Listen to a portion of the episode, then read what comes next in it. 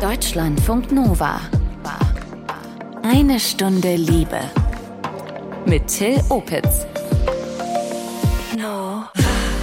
Er war lange pornosüchtig, hat sehr, sehr früh Kontakt zu Hardcore-Content bekommen. Florian erzählt heute seine Geschichte. Interessanterweise war bei mir das Ganze so, dass mit mir nie jemand über dieses Thema generell Liebe und Sexualität geredet hat und schon gar nicht dann über das Thema Pornografiekonsum. Und wenn man überhaupt kein Bewusstsein hat, dann hat man keine Einstellung zu diesem Thema und schlittert ganz schnell in bestimmte Dinge rein. Und so war das eben auch bei mir. Heute verzichtet Florian auf Pornos, klärt Kinder und Jugendliche über Porno und Mediensucht auf. Außerdem verrät uns der Sexualpsychologe Christoph Ahlers, ähm, warum junge Männer heute aus seiner Sicht ja in so einer Art Masturbationsfalle sitzen. Ihr bekommt also einen tiefen Einblick in das, was Pornos im schlimmsten Fall mit uns machen können. Und wir starten direkt mit einer kleinen Verschenkung. Deutschlandfunk Nova. Eine Stunde Liebe. Also, bevor wir in das Thema Pornosucht einsteigen, ein spezielles Hallo an die Eine Stunde Liebe Crowd in Süddeutschland. Wir kommen nach Bavü, nach Stuttgart am 11. März. Eine Stunde Liebe wieder mit den Fail in Love Nights zusammen. Anke aus dem Eine Stunde Liebe Team ist mit am Start. Anke, was bereitest du für den 11. März in der Rosenau in Stuttgart vor? Ich bereite ganz viele Gespräche mit tollen Leuten vor, die auf der Bühne ihre Geschichten erzählen werden. Friederike, das, die ist zum Beispiel dabei.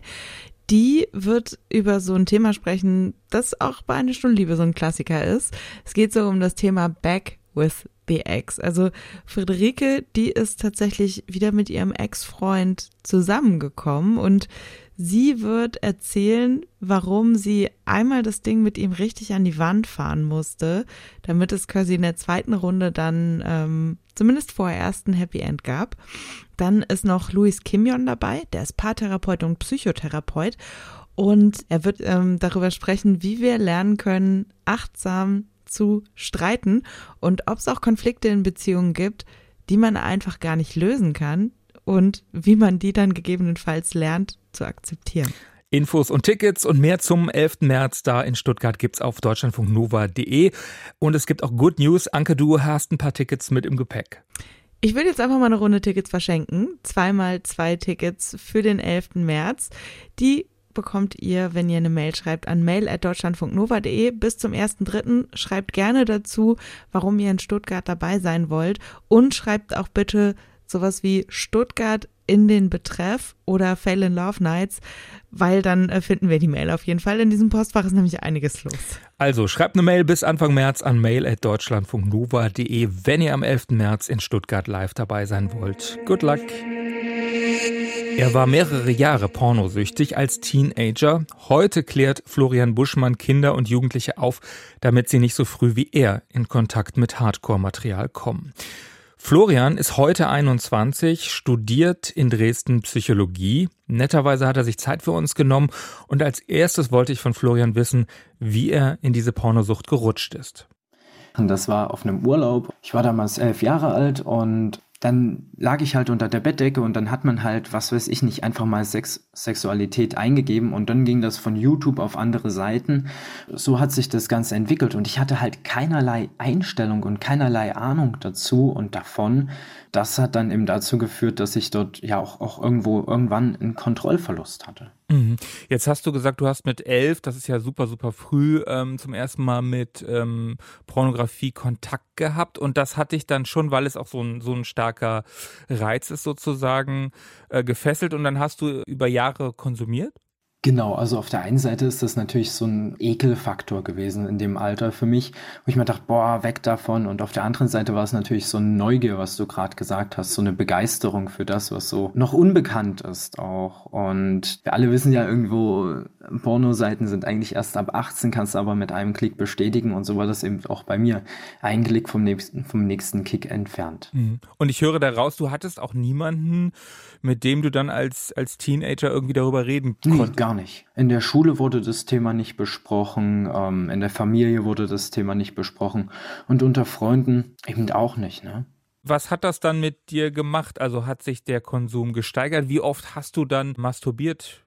Das war dann vielleicht so mit 14, 15, wo das Ganze ja immer mehr wurde bis zu sieben Mal am Tag schon eine ganze Menge und das nimmt ja dann unglaublich viel Zeit ein. Erstmal das Raussuchen von irgendwelchen pornografischen Inhalten, dann der Genuss, also so kann man es ja gar nicht mehr sagen, dass dieses stumpfe Schauen von irgendwelchen Videos und warten, bis dann, bis dann dieser biologische Kick eben da ist, bis hin dann, dass man sich irgendwie erholen muss, weil man gar keine Kraft mehr hat. Also es nimmt dann irgendwann mal sehr viel Zeit ein.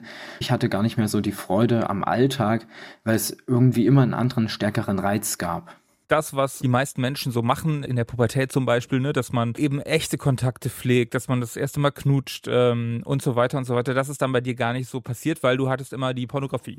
Genau richtig. Das war wie so eine Art Ventil, wo ich, wo ich Druck ablassen konnte, ja.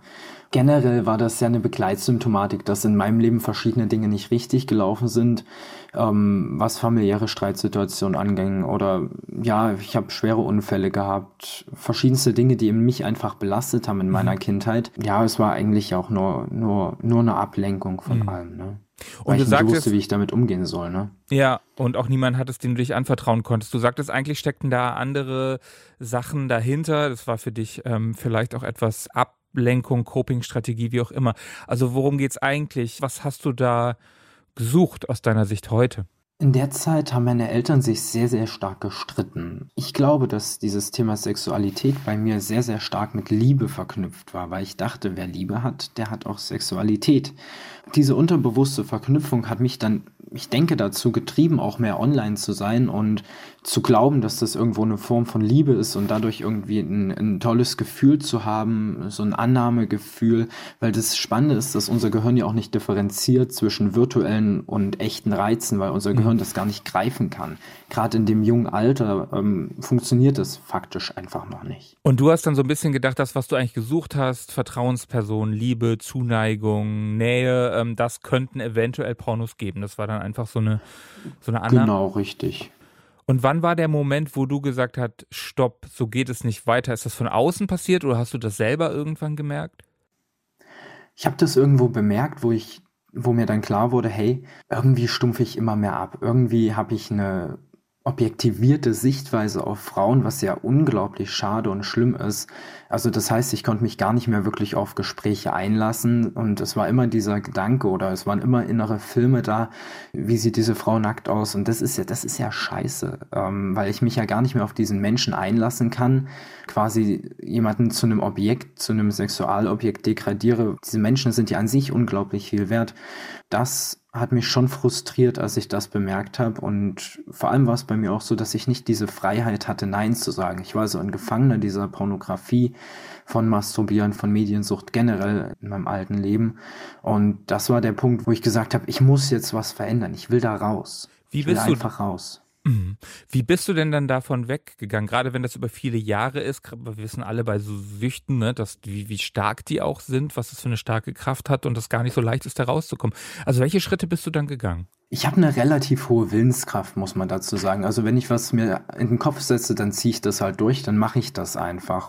Der Punkt war aber gleichzeitig auch, ich habe so großen Schmerz in mir gespürt, dass ich eine Entscheidung treffen konnte. Und diese Entscheidung war dementsprechend stark. Also je stärker der Schmerz ist, je, je stärker diese Klarheit ist, desto stärker kann dann auch eine Entscheidung sein. Und was hast du denn dann entschieden? Ich habe mich entschieden, meine, meine persönliche Freiheit zu erlangen, weil ich war ja am Ende Gefangener, wie gesagt. Ne? Und äh, was heißt das konkret? Also hast du dann gesagt, so erstmal alle Handy weg, Rechner weg, Laptop weg, ähm, bei mir sah das eher so aus, dass ich mir eine Challenge gesetzt habe. Ich habe das schon gesehen, ihr habt auch schon ganz oft in dem Podcast hier über dieses Thema No, no Fab, No PMO geredet. Ja.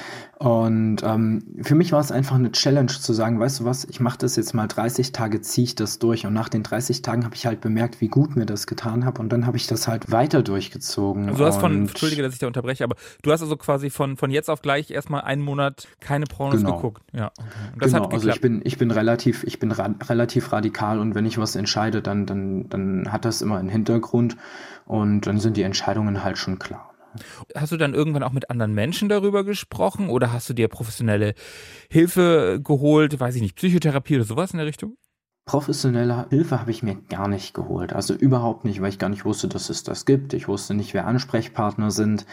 Ich wusste nicht, dass das Thema überhaupt besprochen werden kann und dass es so viele Menschen die gibt, die überhaupt ein Problem haben. Ich habe mich eher selbst aus, der, aus dem Sumpf rausgezogen. Krass, und wann war das? Also heute bist du 21. Ähm, wann dieser Moment war, genau. dass du das gestoppt hast?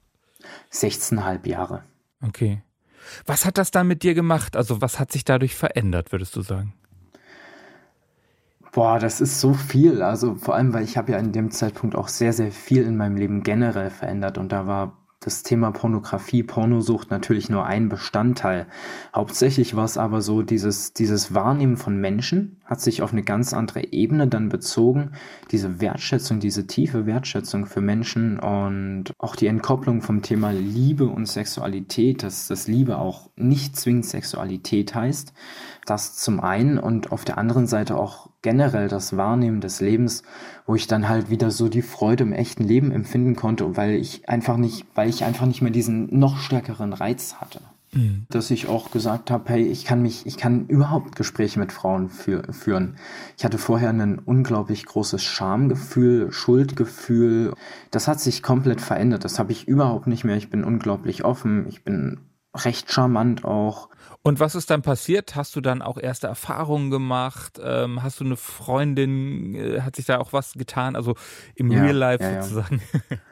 Ja, ich bin mit Sicherheit wahrscheinlich ein Spätzünder gewesen, was das alles anging. Wo wir drüber gesprochen haben, dieses Thema Pornografie, dass mir das eigentlich wichtig ist, dass das in einer Beziehung nicht vorhanden ist.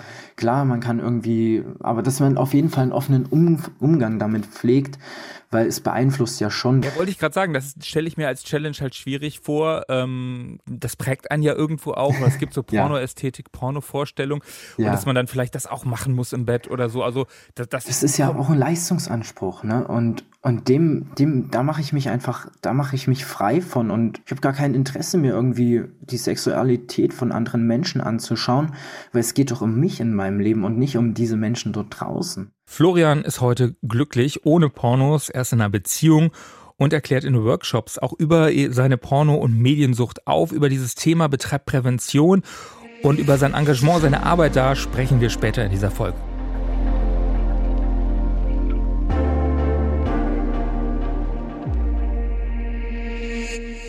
Das, was Florian erlebt hat, das ist gar nicht so selten. Der Sexualpsychologe äh, und Autor Dr. Christoph Ahlers aus Berlin, der sieht das Phänomen bei jungen Klienten in seiner Praxis relativ häufig. Also, dass Leute Pornos konsumieren, relativ früh in der Pubertät zum Beispiel. Der Forscher warnt schon länger, dass da einige Generationen, die mit Pornos zum ersten Mal so über Breitband aufgewachsen sind, mit der totalen Verfügbarkeit, teilweise in so einer Art Masturbationsfalle stecken.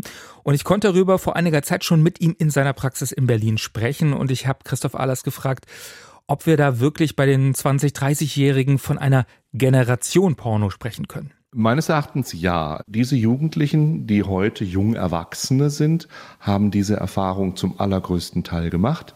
Das heißt, dass sie entweder bevor sie erste eigene sexuelle Erfahrungen machen konnten, über das Internet auf explizite fiktionale sexuelle Darstellungen gestoßen sind oder mitlaufend mit ihren ersten sexuellen Erfahrungen über das Internet diese expliziten Darstellungen konsumieren konnten. Was hat das jetzt für Auswirkungen? Kann man wissenschaftlich überhaupt schon sagen, das ist ja noch ein neues Phänomen, dass wir haben Zugriff von allem, von Anal bis Point-of-View-Videos auf dem Smartphone, auf den Rechner, was das mit uns, ja, jungen Menschen oder auch mit anderen jungen Menschen macht. Der entscheidende Punkt ist, dass wir uns klar machen müssen, dass Pornografie keine Abbildung menschlicher Sexualität ist, sondern eine fiktionale Darstellung sexueller Interaktion, die eine supranormale sexuelle Stimulation bewirkt. Das ist der entscheidende Punkt. Also es ist eine extreme Stimulation, die eigentlich im normalen Leben so nicht zu kriegen ist. So ist es. Ja, das heißt, die, das Reizpotenzial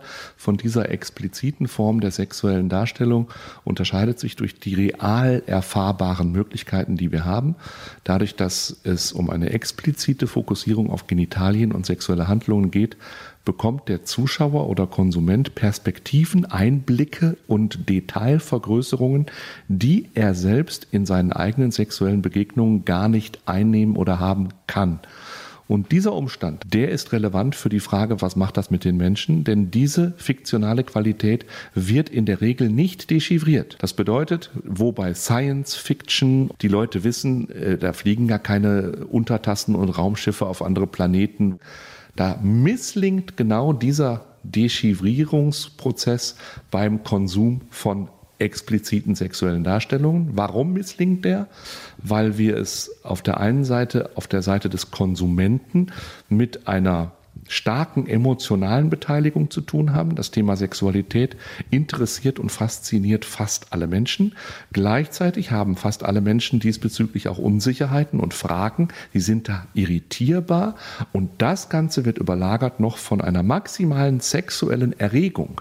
Das führt dazu, dass rationale Reflexionsprozesse tendenziell ausbleiben und von dieser enormen Stimulation überlagert werden dass diese Art der beziehungslosen, expliziten Sexualität mit speziellen Praktiken und Stellungen und Handlungen unbewusst, also nicht reflektiert, Modellcharakter annehmen kann und dass besonders, wo vielleicht Jugendliche dadurch den Eindruck gewinnen, so geht geiler Sex und so muss man das wollen, können, bringen, drauf haben, um in sexueller Hinsicht gut anzukommen und gut drauf zu sein. Und wie wirkt sich das dann aus? Also womit kommen die Leute in ihre Praxis zu Ihnen in die Paar- oder Sexualtherapie? Also die unmittelbaren Auswirkungen in der sexualpsychologischen Sprechstunde sind die, dass erstmal wir zunehmend mit Paaren konfrontiert sind, bei denen nicht mehr wie früher im Klischee der Mann immer Sex will und die Frau immer nie. Also das war so früher so ein Klassiker in der Sexualberatung. Und das dreht sich in den letzten Jahren hin zu immer mehr Paaren, bei denen die Frau sehr wohl mit ihrem Mann schlafen will, aber der Mann nicht mit ihr. Und dann kommen diese Männer häufig und präsentieren sich mit selbstverliehenen Internetdiagnosen. Sexsucht, Pornosucht, äh, Online-Sucht und so weiter und so fort. Und was stellt sich heraus bei klinischer Betrachtung? Dass die Männer sich in ihren Beziehungen überfordert fühlen, und zwar auf der Beziehungsebene überfordert, nicht sexuell, und es zu tun haben mit Frauen, die selbstbewusst und selbstbestimmt partnerschaftliche Geschehnisse einreklamieren und in Kontakt treten wollen. Und die Männer berichten, bei mir war das so, ich bin, seit ich denken kann, seit der Pubertät spätestens, war für mich klar, morgens und abends hole ich mir einen runter zu Online-Pornografie.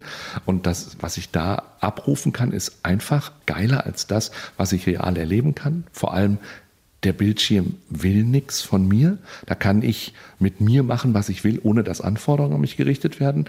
Das heißt, das stimuliert in einer Weise, die mich nicht in so kriegt, wenn ich mit meiner Freundin oder meiner Frau selbst schlafe. Das heißt also in der Zusammenfassung eine Tendenz, dass sich Männer aus den sexuellen Beziehungen in die sexuelle Selbstbetätigung zurückziehen. Und die Männer begründen das, wie gesagt, mit ihrer Sozialisation über Pornografiekonsum zur Selbstbefriedigung als gelernte Strecke, die irgendwie drin ist und die irgendwie einfacher ist als die ganze Beziehungsinteraktion mit einer realen Partnerin. Ist das ein Ding, ähm, das eher Männer dann auch betrifft, dass sie sich eher auf Pornos zurückziehen, statt dann sozusagen mit der Partnerin an der Beziehung zu arbeiten? Ganz explizit und empirisch eindeutig ist die Nutzung von Gelegenheitssexualkontakten und expliziten sexuellen Darstellungen ganz überwiegend männlich. Und wenn man Frauen dazu befragt, dann gibt es eine Minderheit von Frauen, die sagen, ich finde Pornos auch geil, gucke die regelmäßig, macht mich total an. Die Mehrzahl der Frauen sagt, das ist alles schön und gut und kann man sich auch mal angucken, aber für mich fehlt ja da das Wesentliche, nämlich der andere, mit dem ich in Beziehung trete und in diesem Beziehungsgeschehen auch im sexuellen was erlebe. Und ist das dann auch so, dass Pornos als Vorbild genommen werden? Also, dass das dann auch so sein muss im echten Leben mit echten Menschen? Richtig. Daran erkennen wir schon die potenzielle Problematik, die entsteht, wenn ich Fiktion mit Realität vergleiche. Dass die jungen Männer sagen, die Art und Weise, wie ich in Pornos sehe, wie Frauen Männern einen blasen und wollen, dass ins Gesicht gespritzt wird und äh, äh, zu Analverkehr auffordern und das ganze bitchy Behavior, das macht mich total an und das kriege ich als mit meiner Freundin überhaupt nicht. Die will mit mir kuscheln und schmusen und dann auch vielleicht mit mir schlafen, aber weder schreit die dann rum, noch kriegt die multiple Orgasmen, noch squirtet die. Das ist alles irgendwie so gemäßigt und ich merke, ich muss in meinem Kopf mir die Pornobilder aufrufen, um richtig geil zu werden, um einen hochzukriegen und um kommen zu können. Und das sind Effekte, die wurden mir, bevor es diese Verfügbarkeit der Internetpornografie gab, in der Weise im klinischen Kontext nicht berichtet. Kann es sein, dass wir von unserem Partner oder von unserer Partnerin vielleicht auch immer krassere Sachen wollen, weil wir die Sachen aus dem Netz kennen? Ja, das ist der sogenannte Adaptationseffekt. Der stellt sich bei allen hochstimulativen äh, Dingen ein, die wir konsumieren. Beim Alkoholismus kennt man das. Der Alkoholiker fängt auch an mit dem Herrengedeck, Pilz und Korn und danach braucht er fünf und irgendwann braucht er äh, literweise und eine halbe Flasche. Das heißt, es, der, der Organismus gewöhnt sich an den Reiz und verlangt nach mehr Stimulation, um eine ähnliche Reizreaktion äh, hervorzurufen. Natürlich gibt es da eine Dosissteigerung und es gibt äh, insbesondere den Modellcharakter von sexuellen Praktiken und Handlungen. Ich führe als Beispiel ja aus meiner Supervisorentätigkeit äh, die Berichte an von den ähm, Kolleginnen, die in den Beratungsstellen arbeiten für Jugendliche, wo die Mädchen anrufen und sagen, äh, wie sie ein Betäubungssalbe bekommen. Und dann fragen die Beraterinnen, wofür brauchst du denn Betäubungssalbe? Dann sagen die Mädchen ja für Analverkehr. Und dann sagt die Beraterin, ja, aber warum willst du denn Analverkehr, wenn das weh tut? Dann ist Schweigen und dann ist die Antwort, ja, äh, die Jungs wollen das, weil das so im Porno drankommt, das ist irgendwann dran, da muss man das entsprechend machen. Wenn die Jungen danach befragt werden, worum geht's dir denn da, willst du das eigentlich selbst, dann ebenfalls ratlose Augen und die Aussage, naja, so geht es doch. Also man muss erst fummeln, dann blasen, lecken, dann vorne, dann hinten und dann abspritzen. So geht das und das muss abgespult werden. Und diese Form der stereotypisierten Abläufe sexueller Begegnungen, die hat es immer gegeben, aber nie für Kinder und Jugendliche in so expliziter Weise frei verfügbar. Es nützt nichts, die Problematik zu dramatisieren, es nützt aber auch nichts, sie zu bagatellisieren, sondern es geht darum, sie zu problematisieren und begleitend zu beforschen. Jetzt weiß man ja aus anderen Bereichen, aus Suchtforschung zum Beispiel, wer besonders gefährdet ist. Ist das jetzt hier auch so, dass ich sozusagen vielleicht mich vor den Rechner masturbieren fliehe und dann immer Pornos konsumiere jeden Tag? Bin ich da eher gefährdet? Ähm, wenn ich eben kein gesundes Umfeld habe, Freunde, die mir sozusagen die Realität wieder näher bringen? Genau, und die Problematik ist wie immer nicht der konsumierte Medieninhalt, genau wie bei Gewaltdarstellungen, sondern die Problematik ist die konsumierende Persönlichkeit. Diejenigen, die ohne dies von ihrer Persönlichkeitsausstattung her Schwächen haben, Defizite, Hemmungen, also vor allen Dingen Selbstunsicherheit, Selbstwertstörungen, mangelndes oder geringes Selbstbewusstsein, die tendieren stärker dazu, stark stimulierende Medieninhalte zu konsumieren. Und genau die laufen auch eine größere Gefahr, falsche Schlüsse daraus zu ziehen und aus diesen Darstellungen modellhaft mittelbar zu lernen. Wie können Sie Menschen dann helfen? Also wie kriegen Sie die Kommunikation, das Verbindende wieder in den Sex und nicht nur die Erregung? Der erste Schritt ist, also die brauchen Unterstützung dabei, sich zu trauen, mit ihren Partnerinnen und Partnern zu sprechen.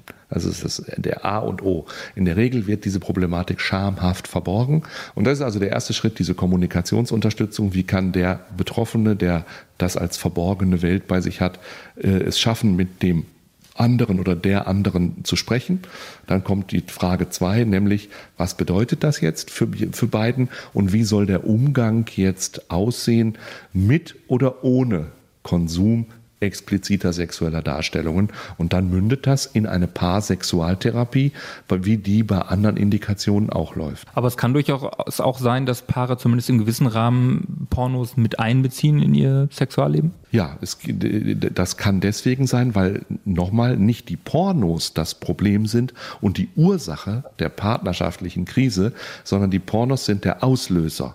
Sie sind verfügbar und sie werden konsumiert, weil es sie gibt. Und zwar unkompliziert rund um die Uhr und multimedial. Und das ist so komfortabel und so stimulativ, dass es einfach genutzt wird. Die therapeutische Frage ist, was wollen wir eigentlich miteinander leben und erleben und was nicht? Christoph Ahlers, der hilft pornosüchtigen Menschen, erforscht, arbeitet am Institut für Sexualpsychologie in Berlin. Deutschlandfunk Nova. Eine Stunde Liebe. Wir haben es schon gehört. Es gibt Hilfe für Menschen, die sich für pornosüchtig halten, da jeden Tag masturbieren, da vielleicht nicht rauskommen. Nutzt es auch, holt euch Hilfe. Es ist nichts, wofür man sich schämen muss. Übrigens ist Pornosucht seit einiger Zeit eine offizielle Diagnose. Das Ganze heißt dann zwanghaftes Sexualverhalten. Wie Computersucht übrigens auch, kann alles heute diagnostiziert und entsprechend behandelt werden, zum Beispiel mit einer Psychotherapie. Florian und seine Suchtgeschichte, die habt ihr ja schon vorhin gehört. Er hat selbst mittlerweile eine NLP-Ausbildung, studiert äh, Psychologie und er will dafür sorgen, dass junge Menschen erst gar nicht in so eine Sucht reingeraten. Er und äh, sein Team, die gehen mit Workshops an Schulen zum Beispiel und ich habe ihn gefragt, wie ich mir so einen Aufklärungsworkshop in der siebten, achten Klasse vorstellen muss. In der siebten, achten Klasse, da schauen wir erstmal, hey, wo, wo steht die Klasse überhaupt? Dann sprechen wir darüber, was macht ihr im Internet und welche Auswirkungen hat das auf euch? Ich teile selbst meine Geschichte als, als drei, also ich war drei Jahre lang mediensüchtig, davon erzähle ich. Das führt zu so einer unterbewussten Reflexion. Dann greifen wir das alles aus, sprechen über Gefahren im Internet und sorgen halt aber auch für diese persönliche Stabilität. Das heißt, wir sprechen darüber, wer bin ich, wer bin ich im Internet. Und dann geht es eben auch darum, um das Thema, über das Thema Angst zu sprechen. Wie gehe ich mit Traumata um? Also wie gehe ich mit negativen Situationen um, wo dann eben möglicherweise ähm, Pornografie als Coping-Strategie genutzt wird, um sich eben abzulenken. Jetzt ähm, bist du ja einen sehr ungewöhnlichen, sicherlich sehr starken Weg gegangen, hast dich da quasi selber ähm, therapiert, da rausgeholt. Ähm, das ist ja vielleicht auch nicht für jede und jeden was. Also äh, geht es auch darum, wie und wo sich Leute Hilfe und Support holen können? Das ist ganz, ganz wichtig und das sage ich jedem, den ich treffe. Wisst ihr was, egal wo ihr im Leben seid, egal was passiert ist, sucht euch, sucht euch Hilfe. Das ist so wichtig, weil viele glauben, sie sind es nicht wert, sich Hilfe zu holen. Oder sie glauben, sie, sie, sie finden keine Hilfe, sie finden keinen adäquaten Ansprechpartner, aber es ist so wichtig, sich Hilfe zu holen. Und der Weg für mich aus, aus, mein, aus meiner Sucht hat bestimmt zwei, drei Jahre gedauert. Und das ist unglaublich viel Lebenszeit, die mich das Ganze gekostet hat. Und mit einer Hilfe geht es halt wesentlich schneller. Mhm. Wenn du mal in die Zukunft guckst, du hast jetzt einen krass äh, früh mit Pornografie Kontakt gehabt, du hast diese Suchterfahrung, nicht nur Pornografie, auch Mediensucht. Ähm, dich haben auch, hast du mir im Vorgespräch gesagt, auch Leute gebeten, Nacktbilder von dir zu schicken, also auch eine ja, Form von genau. Missbrauch. Was müsste denn ähm, passieren, damit ja andere nicht so drei Jahre verlieren oder nicht so eine, in so eine Sucht rutschen? Also super, super wichtige Punkte. Pornografie, ich kann ja nicht mit einem Klick bestätigen, dass ich 18 bin. Das, das, das funktioniert ja nicht. Also, also da kann ich ja nicht Zugangsschutz. filtern. Zugangsschutz, Schutz von Kindern vor allem, ja. Ähm, wenn dort 18 steht, dann kann, dann sollte es auch erst ab 18 zugänglich sein und ähm, dass man hier staatlich geprüfte, kontrollierte, ähm, zum Beispiel ja, Seiten einfach zulässt, so wie das eben zum Beispiel beim Online-Casino ist. Dort, dort, muss man auch einen Zugang eben haben, eine Zulassung haben. Und so ist es eben vielleicht auch bei Online-Pornografie notwendig, um dort eben effektiv zu schützen. Andere Punkte sind dann eben Aufklärung, dass man über diese Themen redet, dass man generell dieses Thema Sexualität und Liebe bespricht. Weil wer, wer spricht denn wirklich über Liebe? Wo, wo erfahre ich denn was darüber? Außer in so einem Podcast wie bei euch. Ich finde, es ist super wichtig, dort einfach ein Bewusstsein generell zu schaffen. Und das heißt, äh, das Schule, zu Hause, äh, in Vereinen, ja, äh, genau. in vielen Kontexten wäre das Genau, Thema. und das, das bezieht auch wieder Social Media mit ein, weil Social Media führt ja zu einer total verzerrten Weltwahrnehmung auch. Das heißt, was für dich auch ein Problem ist, ist sozusagen, ich sag immer so diese Porno-Ästhetik in Anführungsstrichen auf Instagram sozusagen, wo alle sich als hübsch, schön äh, oder viele sich als sehr hübsch, äh, äh sexy genau. und so inszenieren. Genau, ich habe im Vorfeld zu unserem Interview auch ein Video aufgenommen. Und ja, ich habe irgendwo vielleicht stehen mir ein paar Haare ab oder ich äh, habe vielleicht irgendwann mal einen Augenring oder zwei Augenringe, weil ich einfach nicht so viel geschlafen habe. Das passiert einfach. Und ich finde dieses Authentische, dieses Ehrliche, dieses Nahbare, das fehlt ganz, ganz oft.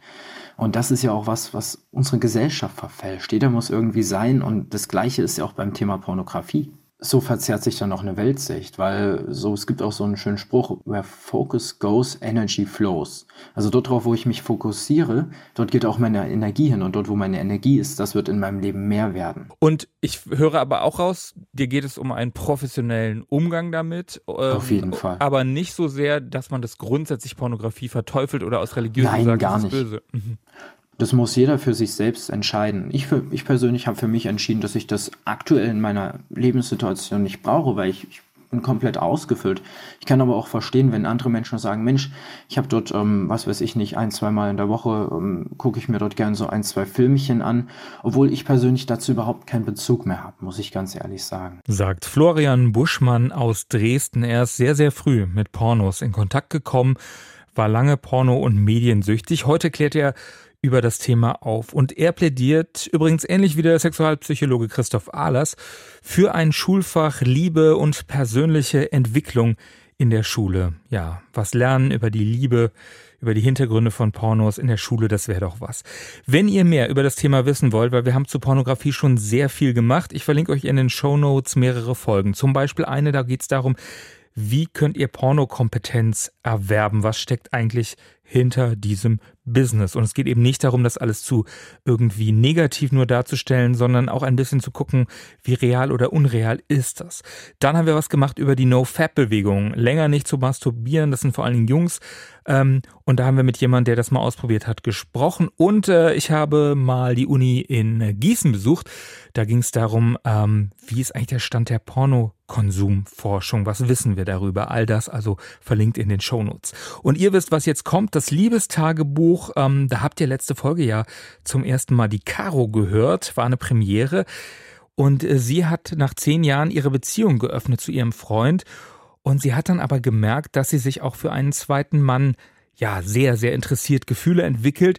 Sie hat eine polyamore Verbindung inzwischen mit zwei Männern, mit ihrem Freund einerseits und mit ihrem Partner andererseits, mit ihrem zweiten Partner. Der heißt Jones. Caro fühlt sich in dieser polyamoren Verbindung ziemlich gut und auch ihr Freund, ihr Hauptpartner, der ist bisher gut damit klargekommen, bis zu einer Dienstreise. Also ich reise viel für meinen Job und ich habe ab und zu die Möglichkeit, Freunde, Familie oder Menschen mitzunehmen auf meine Reisen.